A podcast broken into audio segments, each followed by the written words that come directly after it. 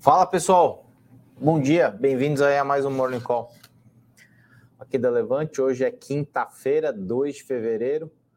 Apesar de uma agenda não tão cheia do ponto de vista de divulgação de dados, né? Ontem a gente teve uh, uma quarta-feira bastante movimentada, com decisão lá fora e decisão aqui. Hoje é o dia de juntar os cacos e ver o que, que sobrou efetivamente de tudo que foi é, divulgado ontem, né? Muita gente analisando aí a vírgula da vírgula da vírgula do comunicado, né? Como se isso é, trouxesse alguma relevância para análise no geral. Mas o pessoal gosta bastante dessas análises super minuciosas. Vamos lá. Pedir para a produção subir minha tela aqui. Ah, bom, título de hoje: BC independente, Dalton é muito bom frisar a palavra independente, né? Acho que ontem a gente viu claramente uma das funções de um banco central independente, uh, louvável tudo que foi dito, que já vem sendo dito, né? A gente passou muito tempo aqui criticando o Banco Central por conta, uh, talvez um pouco da demora, de discursos um tanto quanto desencontrados ao longo de 22. Primeiro semestre, principalmente, muito achismo e, pouca, pra, e pouco pragmatismo, acertou o tom ao longo do segundo semestre, agora a gente vê o porquê é importante termos um Banco Central independente, apesar de que nosso, nosso glorioso presidente da República não pensa da mesma forma, né? E aí, é, mais, uma, uma, mais um item para a gente colocar na nossa lista de tem que ser mantida a independência. Né? Às vezes, o que determinadas pessoas querem é, é sempre bom que o contrário aconteça, né? Nesse caso é basicamente isso, que o presidente quer, o bom, no caso, é o contrário, é que o BC continue independente. Né? Vamos passar rapidinho pelos números de ontem. Ibovespa é, fechou em queda de 1,20, 112 mil pontos.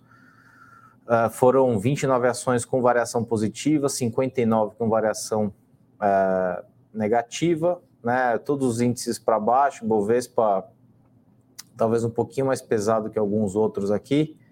Ah, só para cima o BDRX, que acompanhou o mercado lá fora, né? O mercado lá fora sempre lê as, as, os comunicados e decisões do Fed de duas formas, né?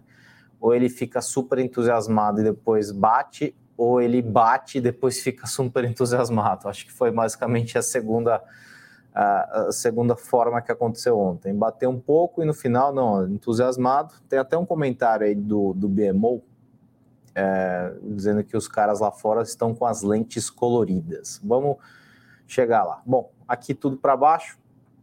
Menos 1,20, menos 0,80, menos 0,60, menos 1,45. Basicamente tudo no vermelho.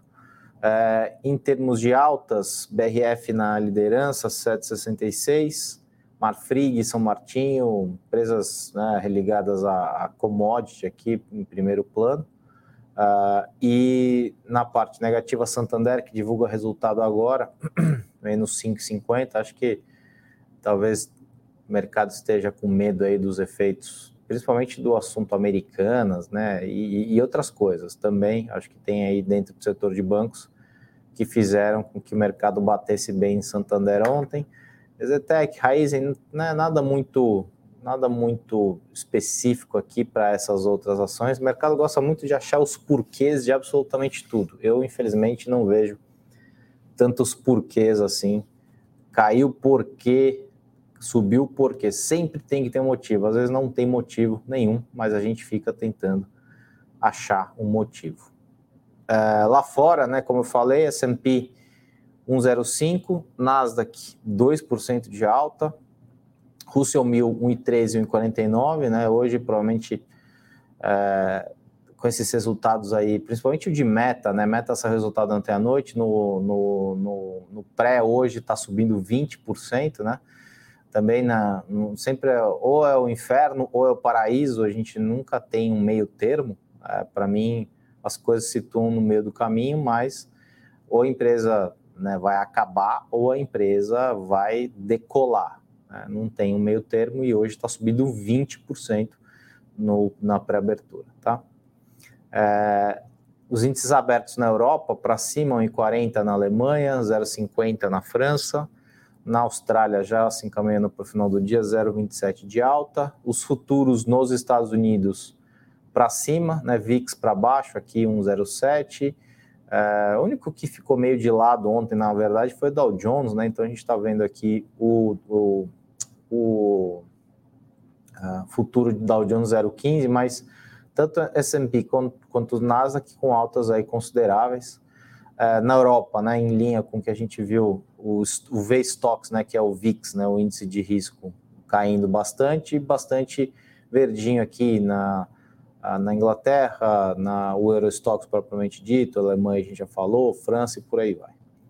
Uh, real, o real de lado, né, acabou fechando de lado 5,06 ontem, uh, e o dólar para baixo, né, com, com, relação a boa parte das moedas, acho que por conta dessa decisão do Fed ontem, de não decisão, né, na expectativa de que uh, haja uma parada na subida de juros em algum momento, e a gente tem hoje, por exemplo, decisão aqui de juros uh, no, na Europa, né, e no, na Inglaterra também. Bom, só voltando rapidinho aqui para a tela de commodities, petróleo 83, uh, voltando, não voltando, né, mas acima dos 80, chegou a bater 86 esses últimos dias, 83.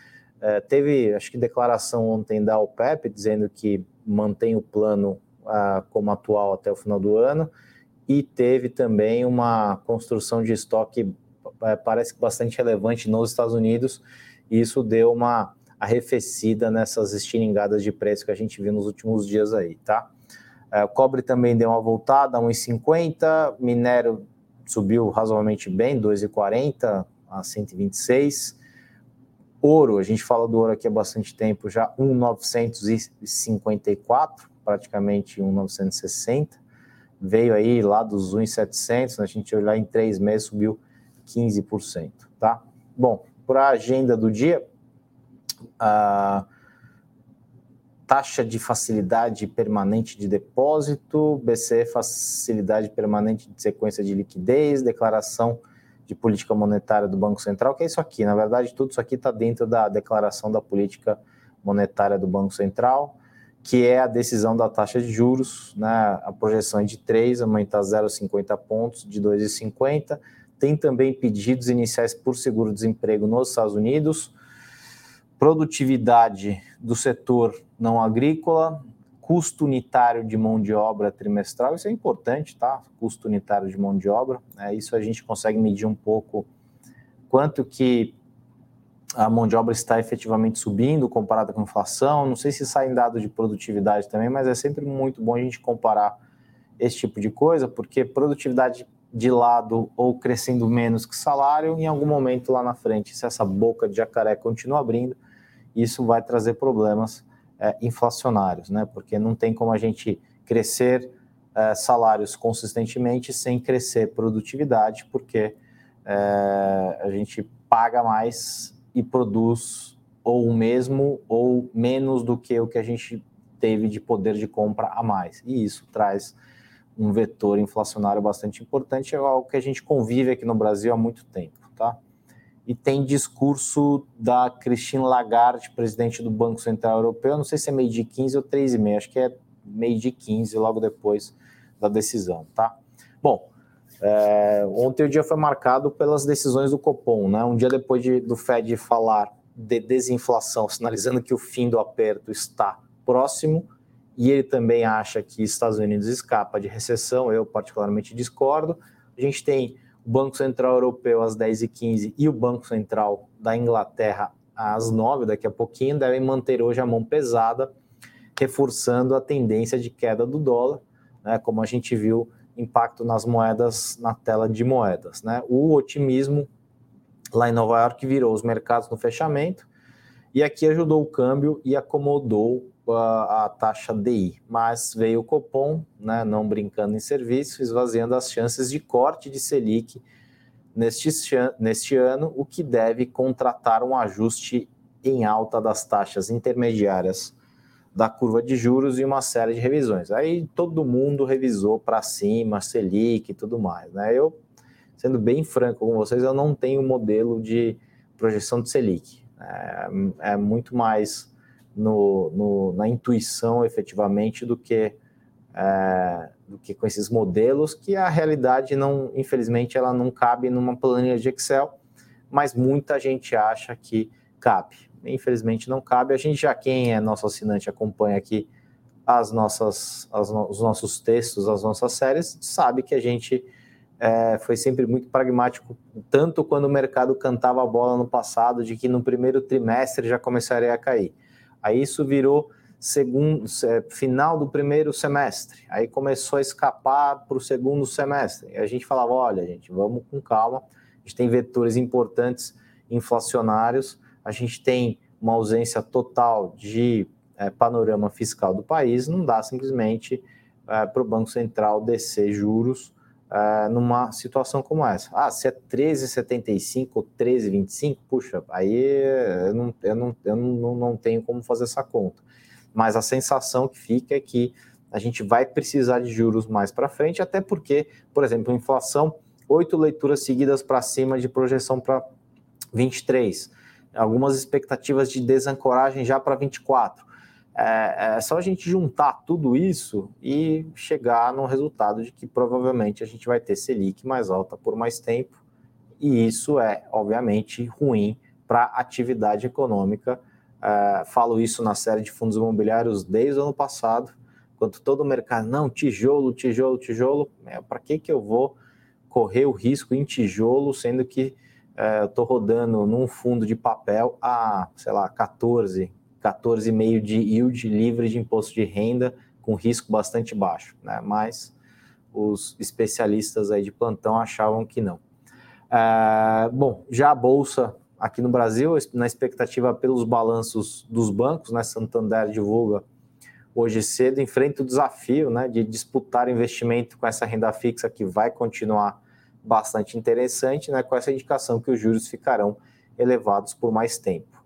É, eu li bastante coisa hoje de manhã e vi só duas ou três menções, né? E Pacheco reeleitos para presidir a Câmara e Senado, né? Pacheco na, na no Senado Federal é, foi uma é, teve a chancela do presidente, né? O presidente trabalhou intensamente para essa eleição, mas o Lira no Congresso acho que foi a votação, foi a eleição com o maior número de votos para um candidato, foram 400 e lá vai fumaça perigoso. Lira né, e o presidencialismo de coalizão, um eufemismo aqui do Brasil que a gente gosta bastante de criar. Bom, o tom mais agressivo do comunicado do, do, do Copom, né, ele destacou essa ênfase maior na deterioração das expectativas inflacionárias, teve impacto imediato nas avaliações de economistas de todos os lados, né, como eu comentei agora.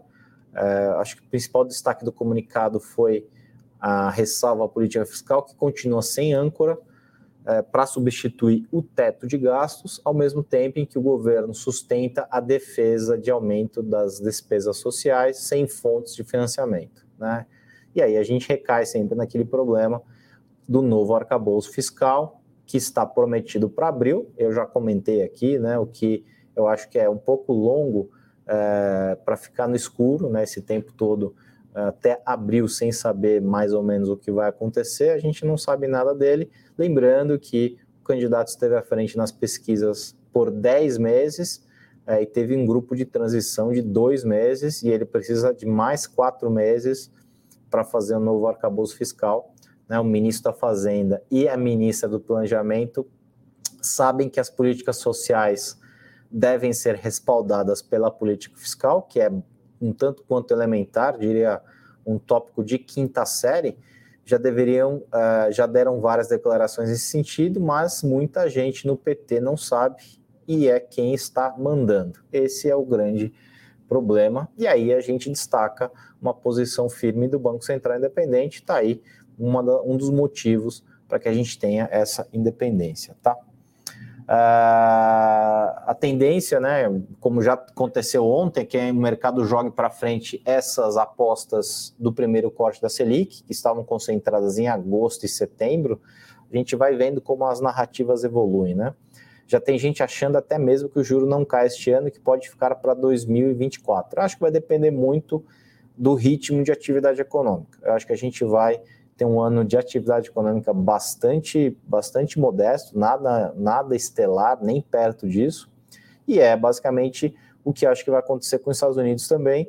Ah, o tom de juros, sei lá, em seis meses, oito meses, vai ser ditado basicamente aqui, né, lá menos pelo fiscal, aqui também pelo fiscal, mas também atividade econômica, porque se a gente está com atividade econômica, econômica para baixo, a gente tem demanda para baixo e a gente tem menos pressão em preços e, por exemplo, menos pressão em inflação. Isso sem contar a parte é, ultra variável da inflação, que é câmbio e commodity. Né? Por enquanto, eles têm, eles, os, ambos têm se comportado razoavelmente bem, mas a gente nunca pode dar por certo isso, porque são duas variáveis super importantes e absolutamente voláteis. Né? Uma coisa que tem ajudado a bolsa aqui no Brasil é o fluxo, né? O saldo de capital externo já tendo, já deve ter rompido 11 bilhões, né? O apetite pelo Brasil tem marcado o momento. Bom, lá fora faz algum tempo que o mercado, né, o famoso mercado onipresente, onipotente, truca o Fed e antecipa o corte de juros este ano, apesar de em dezembro, em novembro e em outubro Powell ter descartado essa chance. Ontem descartou de novo, sem que o mercado se dê por vencido. Não adianta. Né? Aí o comentário do cara do BMO, uh, ah, o BMO acho que é canadense, os investidores estão vendo tudo através de lentes coloridas com endosso tácito da suposição de que o tão esperado do pivô esteja próximo. Eu tenho falado disso aqui com alguma frequência.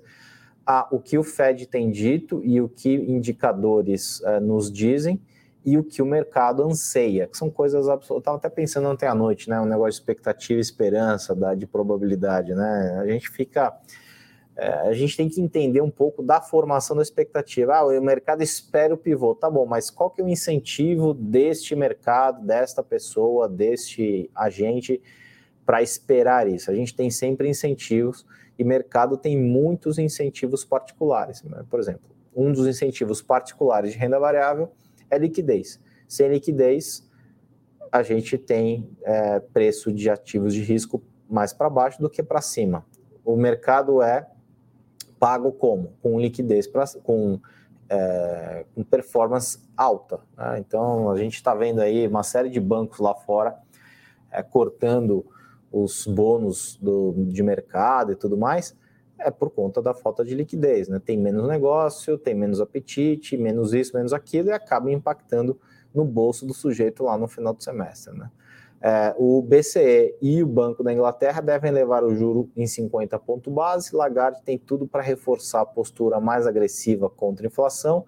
Já o Banco Central inglês parece ter menos espaço para isso, com risco de recessão que complica as coisas. O pessoal está achando que a Europa vai escapar de recessão é, eu acho que a gente não sabe exatamente o efeito dessas altas de juro. Eles têm um tempo maior né, para impactar efetivamente na economia. É, eu acho que os Estados Unidos começa a sentir mais pesado agora. E eu acho que os Estados Unidos não vai escapar né, de uma recessão. Tem uma fala do Fred mais para frente, né, falando justamente disso. É, na bolsa norte-americana, o dia, como eu falei, é das Big Techs. Apple, Amazon e Google divulgam resultados após o fechamento. Ontem à noite, Meta saltou 2,79, mas na pré-abertura hoje está com 20 de alta, apesar do lucro abaixo do esperado. A receita surpreendeu positivamente. E aí eu já li um monte de coisa. Não, agora voltou. É sempre assim. A gente tem uma cultura do imediatismo absoluta. Ou a empresa não vale nada, ou a empresa vale tudo. Né? A gente tem que entender modelo de negócio, forças e fraquezas, uma série de itens para a gente fazer uma avaliação é, perene, não uma avaliação é, de manchete. Ah, foi para cima a receita por conta de X, Y, motivo. Tá, isso é sustentável? A gente está vendo uma mudança efetiva? Quais são os riscos? É, a gente tem que fazer uma análise um pouco mais ampla do que Uou, que quarto, que maravilha, é, meta voltou. Vamos, não estou dizendo, não tô dizendo nem que é bom nem que é ruim, tá? Estou só dizendo para a gente ter, tomar cuidado com essas análises de ocasião, que normalmente elas são efetivamente apenas e tão somente de ocasião. Apesar de é, também ter, tido, é, ter, ter dito ser prematuro o Powell, né, declarar a vitória contra a inflação e ter apontado que o mercado de trabalho ainda está muito forte e que não se discute ainda uma pausa, muita gente ignorou a, os alertas, né? Ou como o cara da BMO falou, os óculos coloridos. Wall Street manteve o padrão, como eu comentei, de volatilidade, reagindo em dois tempos. Primeiro, desapontada com o aviso de que o aperto não acabou, depois eu euforia quando o Powell disse que o processo desinflacionário parece ter começado. Então o cara fala 395 vezes que vai manter uh, o tom agressivo e fala uma vez que o processo desinflacionário parece ter começado, parece ter começado, pronto, a gente tem o nosso ouvido seletivo e captura efetivamente aquilo que nos interessa. Para Powell, há uma chance de que os Estados Unidos registrem um pouso suave sem encolher de forma significativa. Aí a gente começa a entrar numa seara mais complicada. Já vi ontem, ontem, ontem uma discussão do que, que significa o tal do pouso suave. É, não há uma definição exata, mas pelo grande consenso, parece ser que não haja é, retração do PIB. O PIB vai lá 0,50, 0 qualquer coisa, mas não vai para o campo negativo. Eu acho difícil efetivamente que isso aconteça, tá? Bom, no corporativo, de animado também, né? A administração judicial da Americanas identificou um total de 47 bilhões de dívida em análise inicial. A empresa tinha dito que havia 41 bilhões e ela disse que essa diferença são é, despesas que foram contadas é, duplamente, tá? Na Oi, olha só, que dupla, Americanas e Oi, protocolou um pedido de tutela de urgência cautelar na sétima vara empresarial do Rio de Janeiro, como forma de se proteger contra credores e preparar um novo pedido de recuperação judicial, segundo o Globo. Que duplinha maravilhosa, né?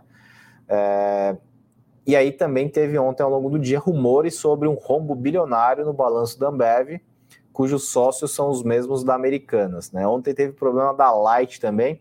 Quem está na Light? 3G, né? 3G, não sei se é o 3G ou se é um dos sócios do 3G lá. É, tá na Light também desde, desde acho que faz bastante tempo. Que ele tá na Light só empresa de primeira, né? Americanas, Oi, Light, só coisa fina.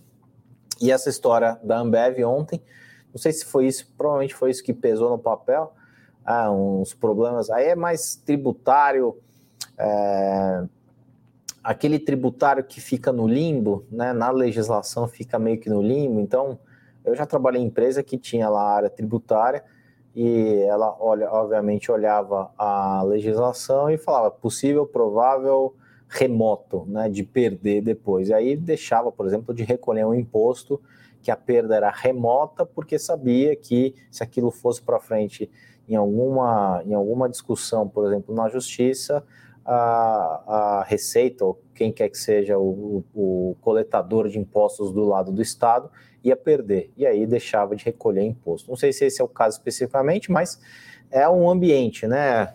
É, americanas com esse né, negócio é, incrivelmente gigante e desastroso. Aí vem a história de Ambev, teve Light ontem. Acho que o pessoal está bem machucado com tudo isso, né? Então qualquer é, qualquer notícia meio negativa ou que já haja alguma suspeição né, é motivo para bater no papel.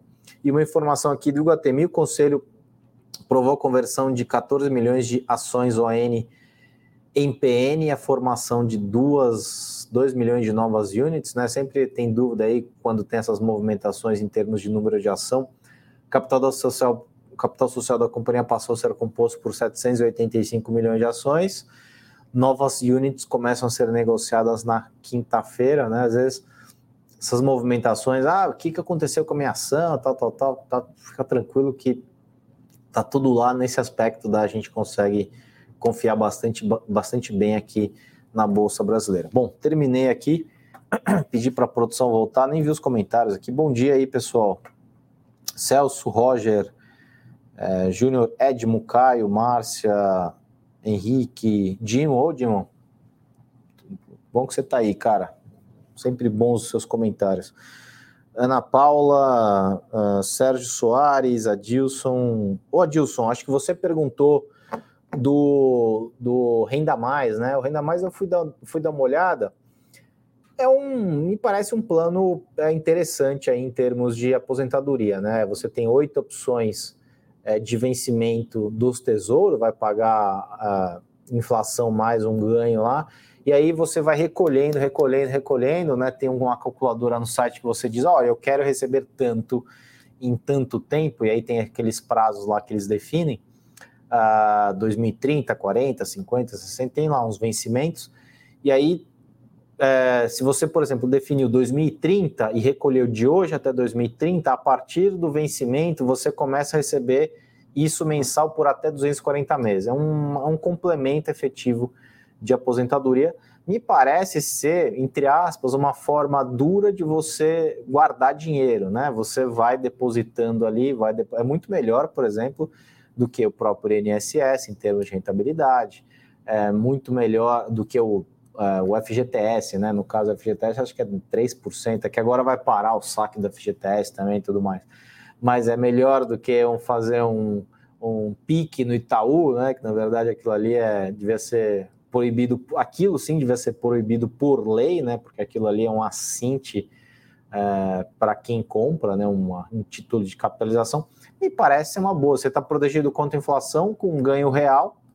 Obviamente, são títulos olhando para a aposentadoria que você tem que segurar até o vencimento que você definiu, porque no meio do tempo você consegue negociar isso no secundário, mas depende muito do momento, a curva de juros, como é que está naquele exato instante, então isso pode afetar a precificação do, de face do título e você sai no prejuízo, mas me parece ser um, um, uma coisa bastante interessante, você deposita ali estou supondo qualquer coisa, acho que a partir de 30 reais, você vai depositando 50 todo mês, você, cara, você nem sente, escolhe, sei lá, um título longo, dependendo da sua idade, e depois você começa a receber isso mensalmente, corrigido e tudo mais. Tem as incidências de imposto de renda também, né, é, de renda fixa normal, de 22,5 a, a 15, se eu não me engano, mas é, me parece ser um título interessante. Eu acho que é, é, é, é válido, é bastante válido olhar para isso, mais por conta dessa dinâmica que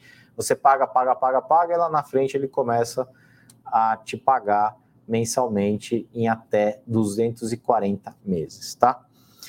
Uh, gostou da reeleição do Lira e Pacheco? Vai mudar algo? Ô, Adilson, aqui no Brasil tudo muda para continuar igual, né?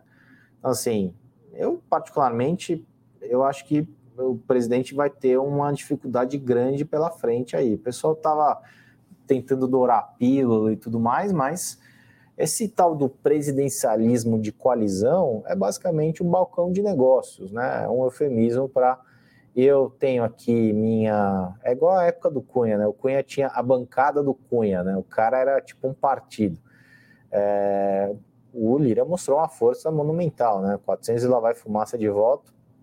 E no Senado, por um pouco ali, o governo não tem também uma reviravolta, então vai ser uma disputa de poder bastante interessante. Eu acho que, é, principalmente o Congresso, a, a Câmara dos Deputados, mostra força é, na figura do presidente, e isso vai ter uma fatura bastante alta. Não acho que vai ser nada simples para o governo passar é, não vai passar boiada, né, como dizia um ministro aí, né, é, não vai passar boiada no, no Congresso, não. Acho que vai enfrentar algumas, alguns uh, percalços aí. Vão, uh, vai ser um caminho com muitos percalços, tá?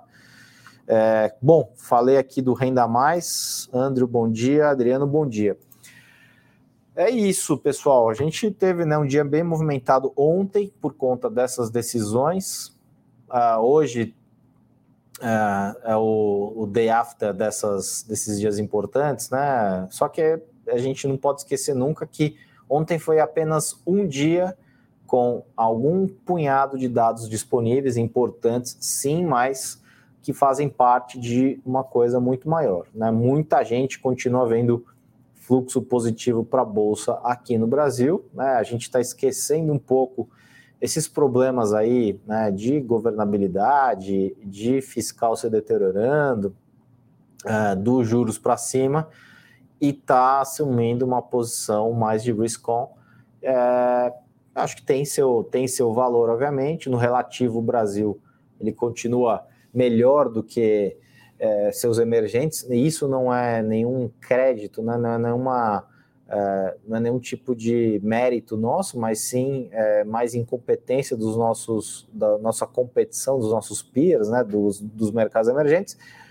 E se não vier muita besteira lá de Brasília, acho que o fluxo pode continuar razoavelmente forte, levando bolsa para cima, sempre olhando bolsa, né, Ibovespa e outros índices, porque uh, o que move cada um deles, as dinâmicas de cada um deles é bem diferente. Então, faço sempre o convite: olhe Bovespa, lembre do peso das ações de commodities e bancos e depois olhe, por exemplo, em VBX, que tem características bem diferentes para a gente entender como é que está a dinâmica de forças e o que está fazendo o índice A, B ou C subir ou cair. É muito importante a gente entender isso.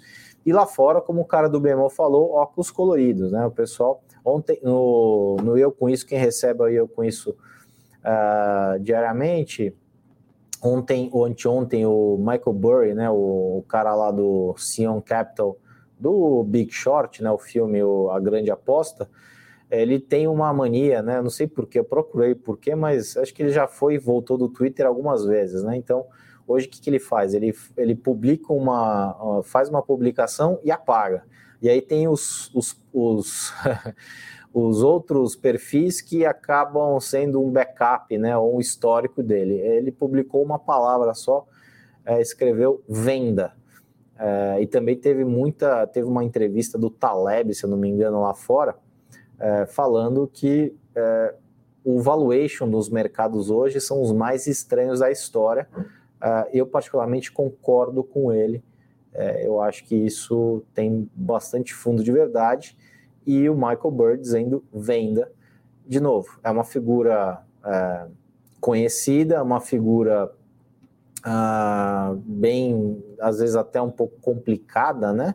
Mas tem seu valor, né? Lá em 2008 o cara foi um dos únicos que apostou contra uh, e efetivamente fez um caminhão de dinheiro se ele está certo agora, não sei. O meu ponto aqui não é, puta, ele está certo ou está errado. Vamos discutir qual que, que, que tem por trás de, de uma coisa e o que tem por trás de outra. O importante é a gente construir a, a, o cenário com as premissas e avaliar, né? independentemente do que saiu hoje ou do que vai sair amanhã. Isso é mais uma informação que a gente coloca no composto de dados que a gente olha diariamente, tá?